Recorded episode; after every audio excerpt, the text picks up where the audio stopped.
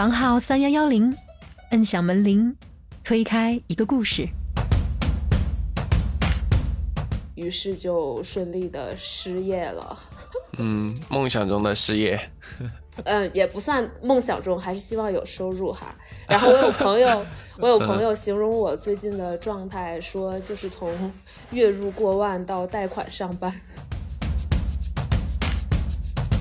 那你可不可以在那儿办一个自助借书手续，然后让他们自己去那儿填，填完表，然后各自拿回家，然后下次记得还。嗯，其实我现在就是这样的，就是即使我每天要去开门营业，但我店里无论是借书还是饮品这些，全部都是自助。那你干嘛呢，老板？我要打扫卫生啊。而且，一个书店偷书这种事情。他偷去干嘛呢？他他他也不可能偷一堆书，就是去为为为了卖废品什么的。我觉得偷书的人可能大概率还是想看，但又买不起吧。如果是这种情况的话，那他就拿去了。嗯，那就读书人偷书也不算偷了，是吧？对呀，对呀，对。这个我有真的非常认真的思考过，就是 对我的底线就是。嗯，他一直不赚钱，一直赔钱的这个状态持续两年，我可能就不会再做了，或者是就是我赔到十万，就是 就是我对这个书店的付出赔到十万块这个节点的时候，我可能就不会再做这个事情了。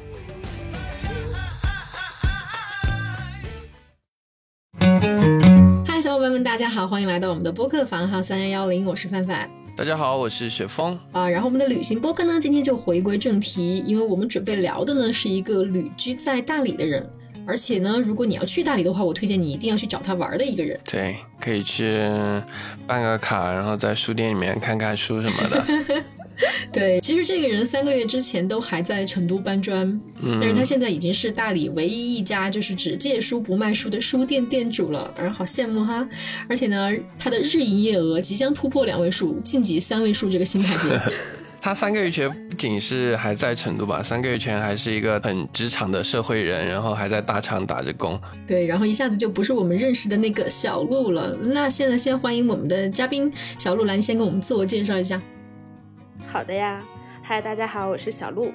呃，两个月前我从成都搬来了大理来生活，最近开了一个小书店。呃，另外的话，我也有一个播客，可以讲是吧？可以讲，可以讲。对对对，所有广告都植入完再说。我有一个播客叫“去大理走小路”，但几乎是一个月更的播客，最近只更新了三期。没有想到只有三期节目，我就可以串台了。没有也可以串，放心，我们底线很低的。下一条广告，你的书店叫啥名儿？呃，我的书店就叫小路书屋，然后小路是不走大路走小路的小路。哦，所以你的小鹿就是自己名字那个鹿，又是哪个鹿呢？我自己名字的鹿，知道这个了，是王字旁，然后加一个小鹿的鹿，嗯，然后我的微信名就是小鹿，不是小鹿，哎，我的微信名是啥来着？等一下，等一下，是是小鹿，不是小鹿，不是小鹿，不是小鹿，对。不是，是小鹿，不是小鹿，也不是小鹿，更不是小鹿。其实我我第一次看到这个名字的时候，我就觉得，其实我就算把你的字写错了，我在微信里随时也能把你搜出来。嗯，对，是的，是的，我我有这个功能，而且我每次去朋友圈给别人点赞，别人都觉得来了一支队伍。来了一支队。先跟大家聊一聊，我怎么突然就从成都就跑到大理了呢？那不应该。要先问公司怎么突然 就？那那不，这个就算自我介绍部分还没有完，所以就是 小鹿，请问你之前是在什么公司工作呢？然后为什么你现在就突然可以去大理了呢？笑死，问的这么生硬吗？哎，大家不知道嘛，大家不知道。之前就是在爱彼迎成都工作，呃，负责几个区域的运营吧。然后刚好六月底公司要退出中国大陆市场，然后我们也面临了。一波裁员，于是就顺利的失业了。嗯，梦想中的失业。嗯，也不算梦想中，还是希望有收入哈。然后我有朋友，我有朋友形容我最近的状态，说就是从月入过万到贷款上班。之前我就是在想，哎，能不能提爱饼员工这个事儿？因为总觉得就是来我们播客聊天的很多嘉宾都说，啊，我们公司的名字是不能在播客里边提的。但是你现在已经是前员工了，所以我觉得，嗯，这个事情应该还是可以的。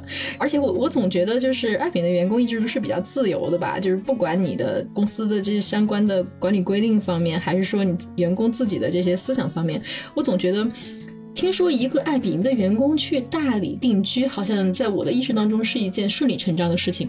嗯，确实，就是感觉好像也没有那么意外，觉得可能是爱彼迎的员工做得出的事情。对，其实小鹿这次不管是去大理还是开书店嘛，我觉得还蛮快的，因为大概聊过嘛，我跟他他会想要去一个小一点的地方啊，然后换一份工作呀，或者怎么怎么样的，结果突然裁员来了，换工作就被强行换了嘛，就被换了。然后开书店也是，他小鹿走之前，我们三个不是一起吃了个饭嘛，当时还在聊说可能性的事情。结果呢？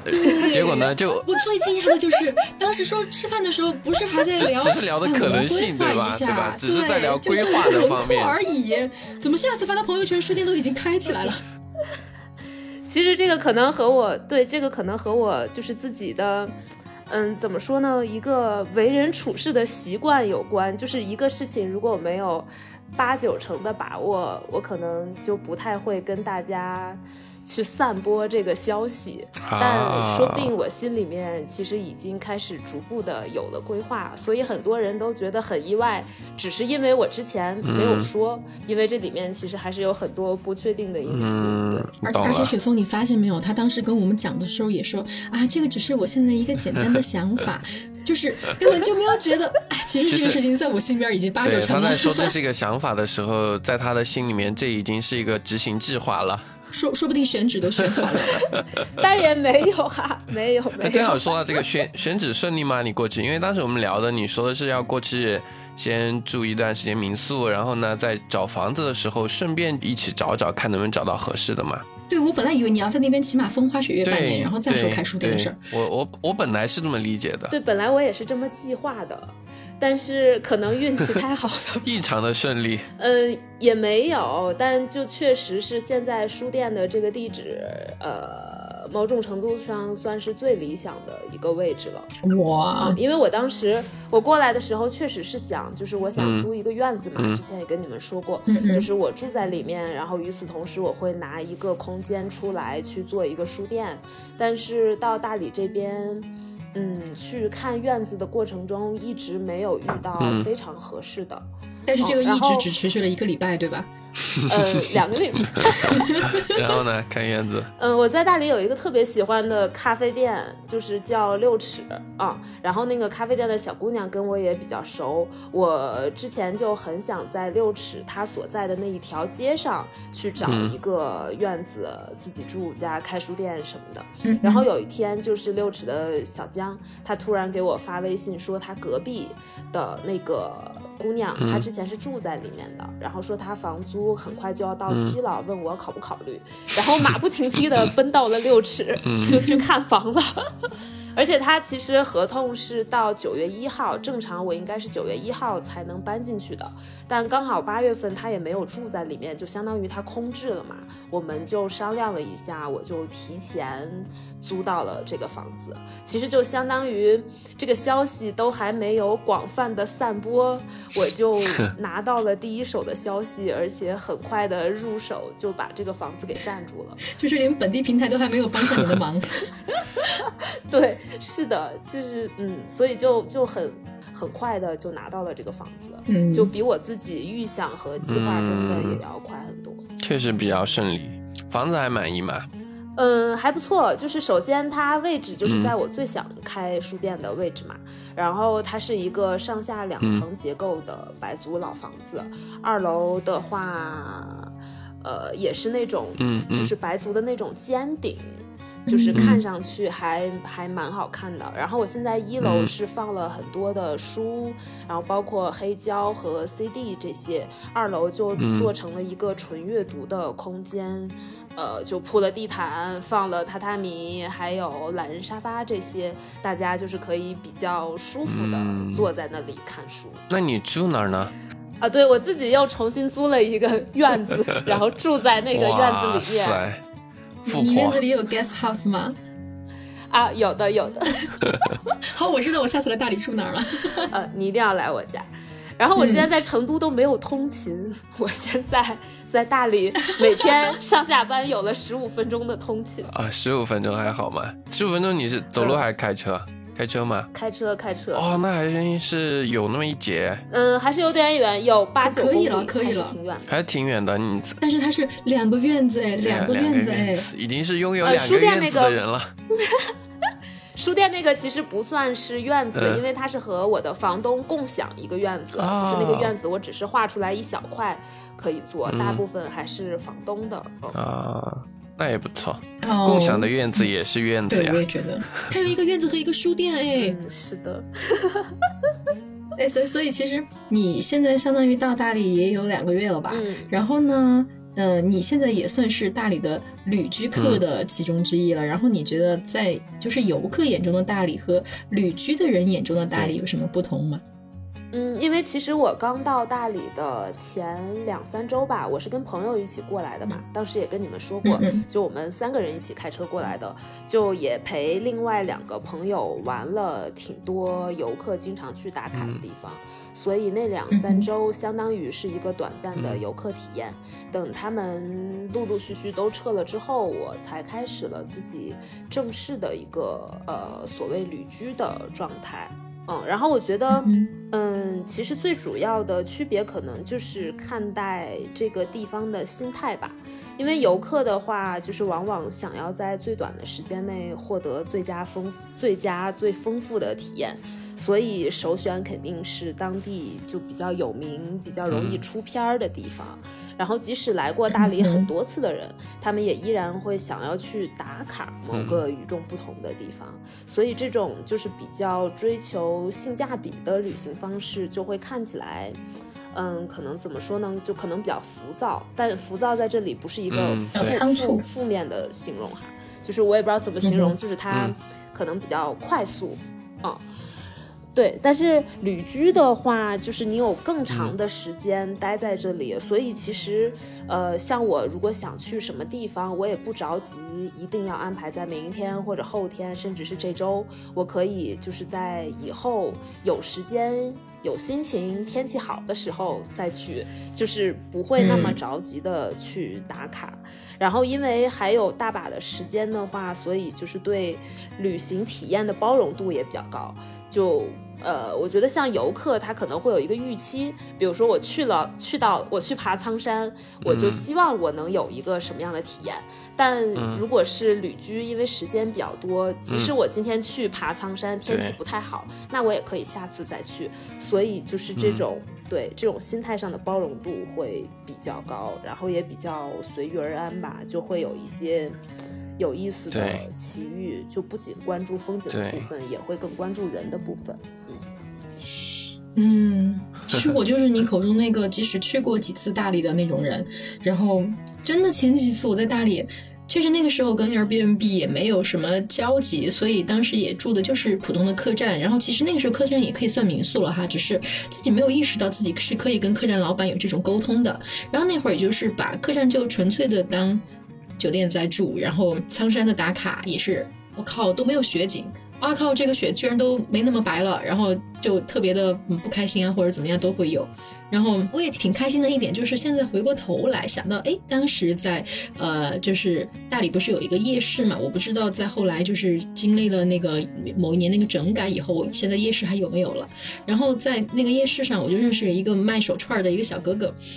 呃，小弟弟，然后呢，当时那个那那 不重要不重要。然后当时那个小哥哥他就说啊，他说，嗯，他其实一直都是游走在呃西藏和大理之间，然后他经常会把大理的东西拿到西藏去卖，然后把西藏东西拿到大理来卖。然后他的生活就是这样，而且有一天他还上了人民日报，然后就是就是他这样的生活，在可能一三一四年的时候，可能这种生活还比较。哎，怎么说呢？就不像现在有这么多人敢去尝试，它应该算对稀有的物种。但是我当时就觉得哇，好羡慕他。然后甚至后来就为了看他的朋友圈，然后就一直经常就是，即使觉得哎朋友圈没有刷到他，都会点开他头像看看啊，他以前发了什么东西，就觉得挺挺挺崇拜这种生活的吧。然后也许以后就是下一次我再有机会来大理，呃，可能玩法也会跟以前很不一样。差不多你可以来住我家，对，可以去，你也去，可以找小路蹭有院子的生活。嗯嗯嗯，这个要，这个要，而且希望以后就不是那种所谓的年休假这种几天的假期。然后如果这样的话，嗯，可能自己也会觉得还是没有就是静下来的那种感觉吧。嗯嗯，是的，我觉得大理是一个嗯需要待很长时间的一个地方。就是可能只有几天，就是你是不是你你是感受不到它就是更深层的一些嗯比较有人文气质的东西的。对，旅行特别明显，我觉得虽然我去的地方应该都没有你们俩多哈，但是嗯，我去玩过几次，就是也玩过那种就很游客的，做好很好的攻略，很细致的，嗯，然后去每个地方看打卡、拍照、玩、体验、付费。之类的也玩过那种没什么计划，就大概要去什么地方，去了之后就，然后时间也不是那么紧急。确实，就像小鹿刚刚说的，我觉得时间是一个很重要的，呃，叫什么变量。就时间充足，你的规划没那么紧张的时候，你把心态放慢下来去体验，而不是说我今天去，比如刚刚你们说的去苍山一定要看到雪，而是我想去苍山看一下之后，你就会发现。可能会有一些奇遇吧，或者说意料之外的东西，或者说一些小的嗯规划外的东西，就会体验蛮不一样的吧。嗯，你说的对。我现在其实回忆起来，当年去苍山，我记得最深刻的居然是一个小孩子，就是跟我一起坐缆车的那个小孩子。其他的苍山长什么样忘了。说实话，我到现在都还没有去过苍山，就是我没有去爬，也没有坐缆车，因为。呃，七八月份是大理游客最多的时候，就那个时间就没有去，后面书店就开始准备了，所以直到现在都还没有去。希望九月份有机会可以去苍山上徒个步。那你去徒步是不是会像那种很傲娇的老板一样，在那个书店门上贴一张告示，就是今天不开店，老板去徒步了，就这种很傲娇的通知，会吗？我到时候贴一张发给你们哈，可以可以可以。哎，我还在想，那你可不可以？因为你的书店反正是只借不卖嘛，那你可不可以在那儿办一个自助借书手续，然后让他们自己去那儿填，填完表，然后各自拿回家，然后下次记得还。嗯，其实我现在就是这样的，就是即使我每天要去开门营业，但我店里无论是借书还是饮品这些，全部都是自助。那你干嘛呢，老板？我要打扫卫生啊！哦，好的好的。嗯，然后其实对我比较理想的状态就是之后这个书店不会完全依赖于我，就是我不想整天守在店里面，我还是想把我的劳动力解放出来去做点其他的事情。嗯。哎，你觉不觉得这个有点像让房客办理自助入住？啊，是的，是的，就这个意思。我差一点都要在门上装一个那个、那个、那个叫什么密码锁？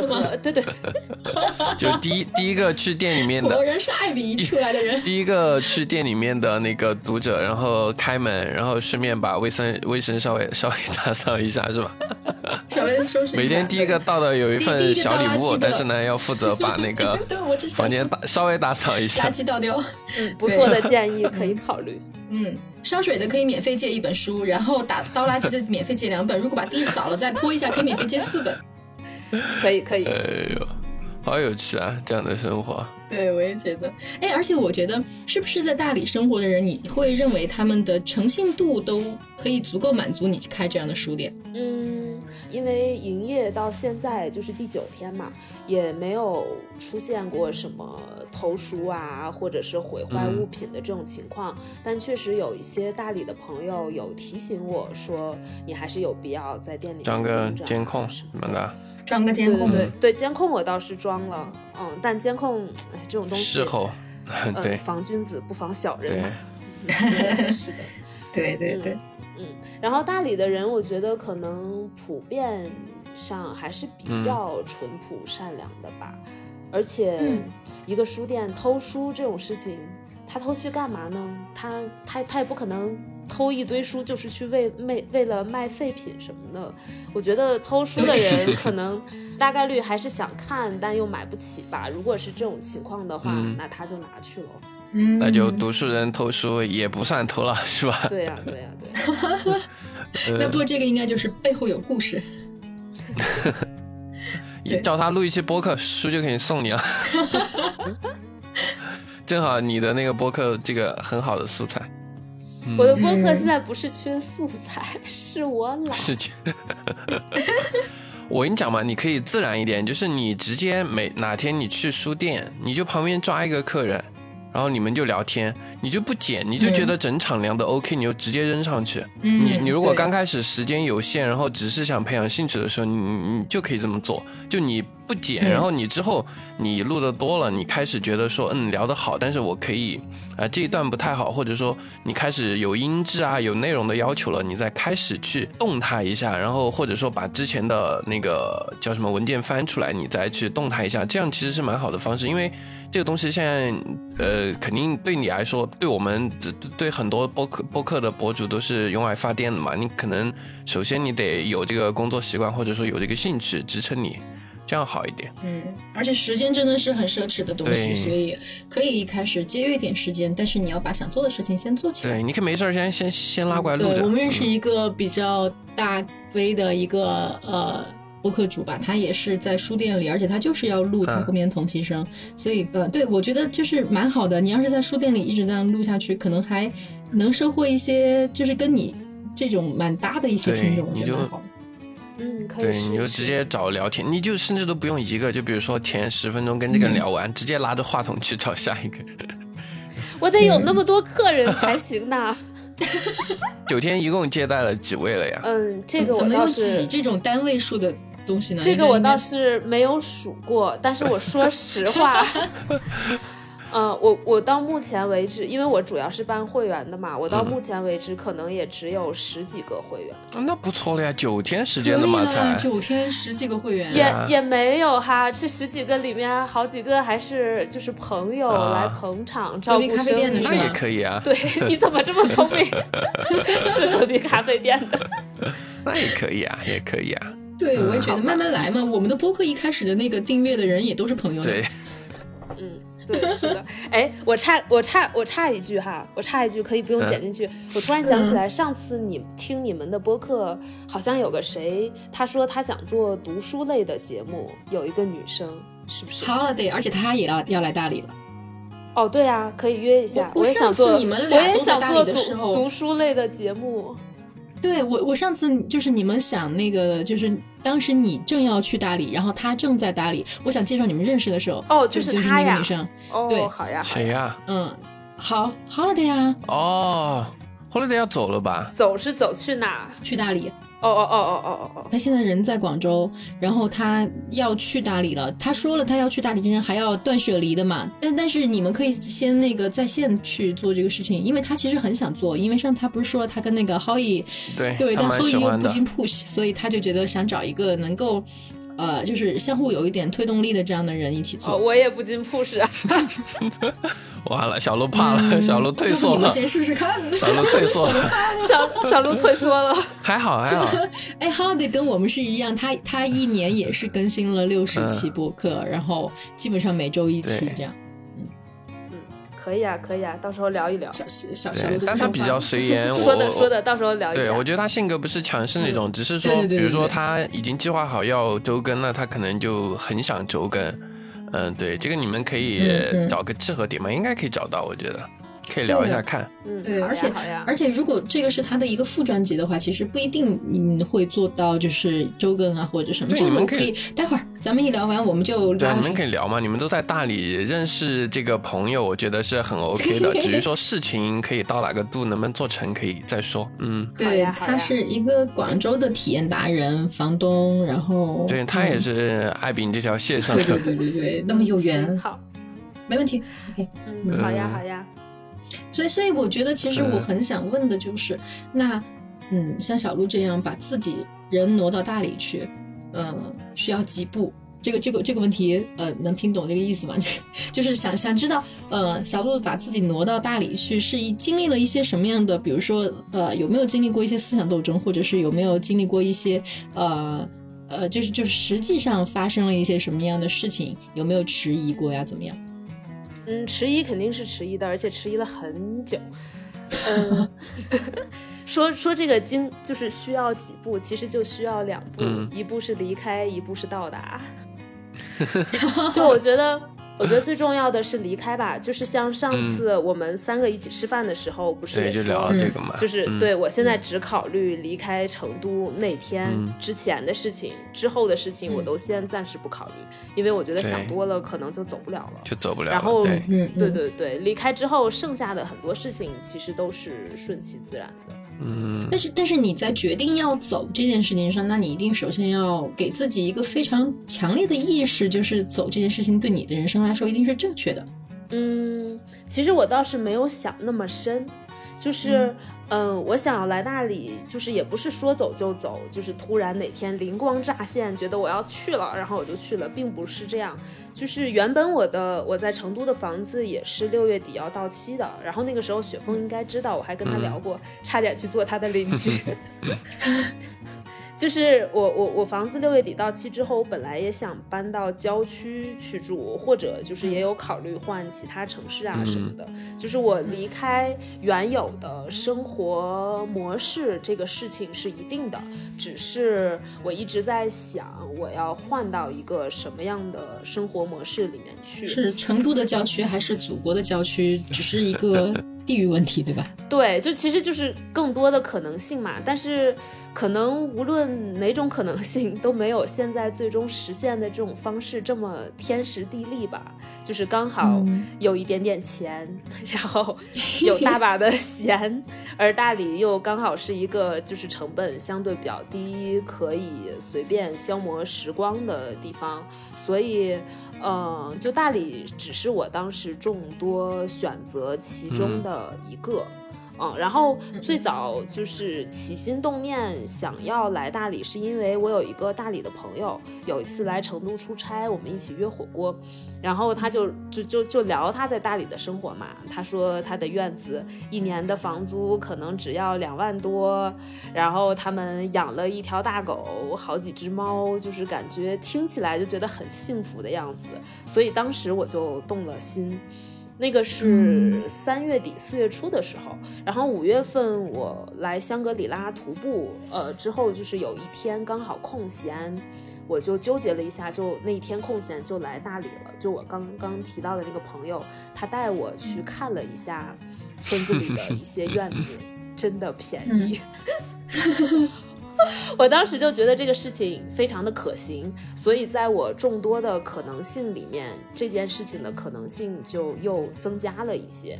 那到后来的故事就是大家都知道了，就裁员啊什么的，然后房租刚好到期。对，然后就想了一下，觉得这个可能性也比较大，所以就选择了来大理。哦，我我其实还真挺好奇的，你现在租的院子也是两万块钱一年吗？差不多吧，应该。呃，贵一点，三万五，但哦，对，但我这个院子就是有三间卧室。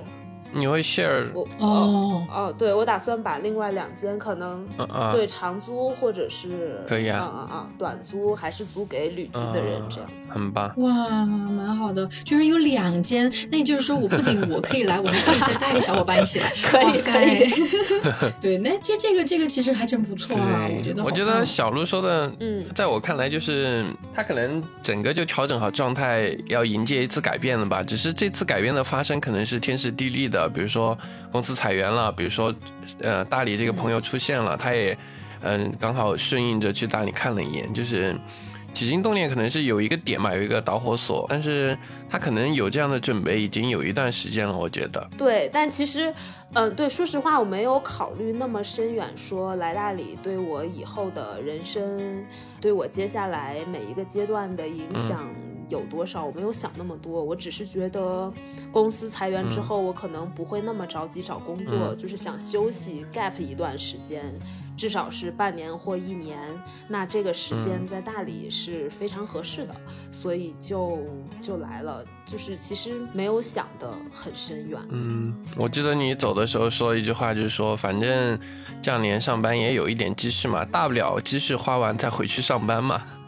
嗯，对呀，是呀，而且我觉得还有一个很重要的因素，可能因为我一直都是一个人，就是我没有，就我不需要跟别人去商量和讨论这件事情，我也就是我也没有没有小孩，我也不需要考虑呃责任与义务，就是考虑那么多事情，就一个人自由自在，想走就走了，就可能就很简单的一对个事，情。决策成本低很 多，这倒是。是吧，樊老师？我经常说跟我比起来，哎呀，对，嗯，对，但但有有有孩子，我觉得有这个家庭也有就是啊另一番风景吧，不一样的嗯对对对方式。对啊、对呀、是的是的同意同意同意，是的。嗯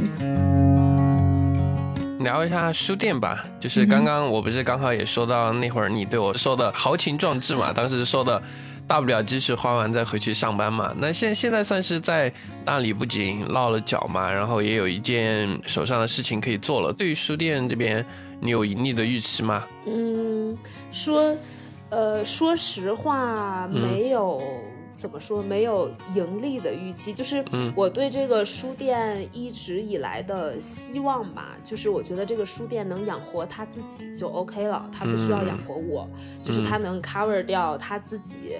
呃的房租啊，然后各种水电啊、日常开销啊，嗯包括买书这些成本，我觉得就 OK 了。嗯就我自己，我再去想其他的方式养活自己，希望这个小书店就是它能自负他自己的盈亏，嗯这个可能是我，嗯，对比较理想的一个预期吧。嗯然后最近也有人，也有人在问我，就因为大家都知道开书店不赚钱嗯。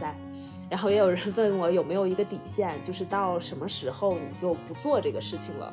就是这个我有真的非常认真的思考过，就是、对我的底线就是，嗯，他一直不赚钱，一直赔钱的这个状态持续两年，我可能就不会再做了，或者是就是我赔到十万，就是。就是我对这个书店的付出赔到十万块这个节点的时候，我可能就不会再做这个事情了。对，反正嗯，大概目前就是这些预期。嗯，用十万块钱买两年的开心，嗯，哎呀，希望十万块可以撑两年，不要搞个一年就。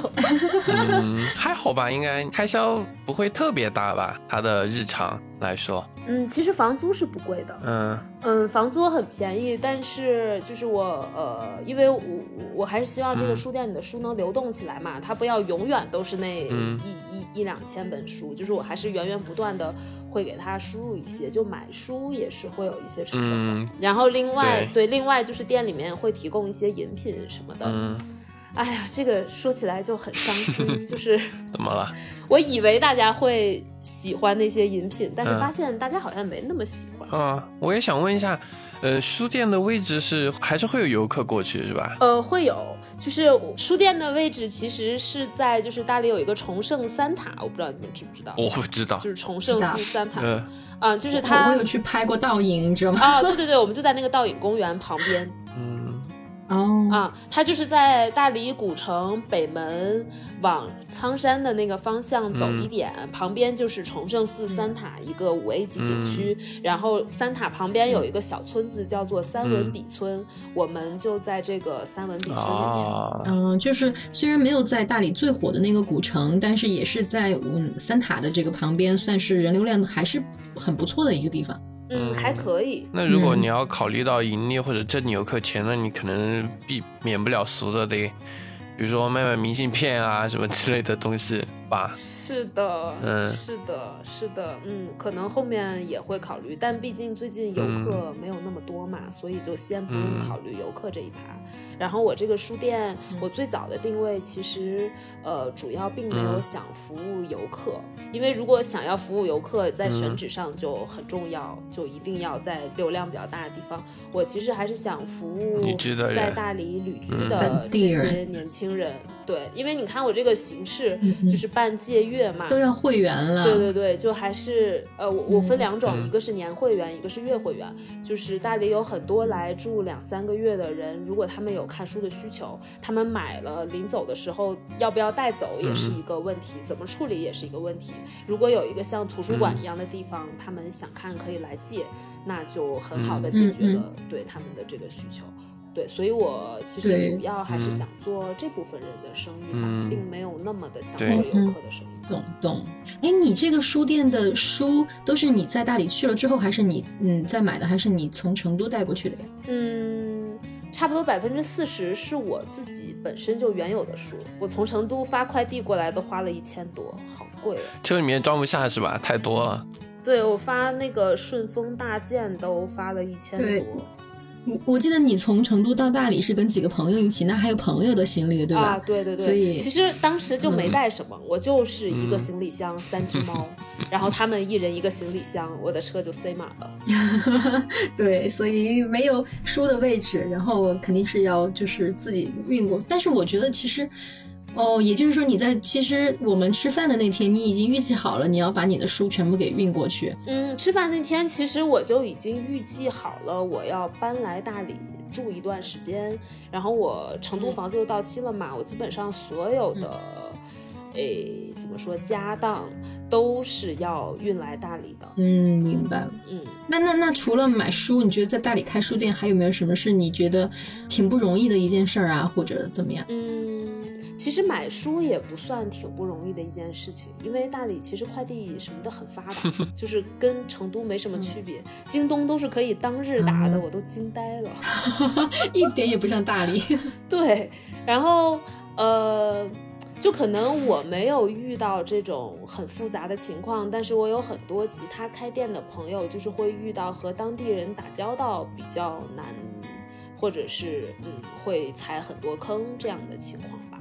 但在我这里其实还好，我的房东就是还蛮支持我。嗯，比如说呢，我对你刚刚说的坑比较有兴趣，就不是我踩的坑哈，可能是其他人，嗯因为就是对，分享一下。对，因为前阵儿也有做民宿的过来，然后就问我房房租是签多久啊，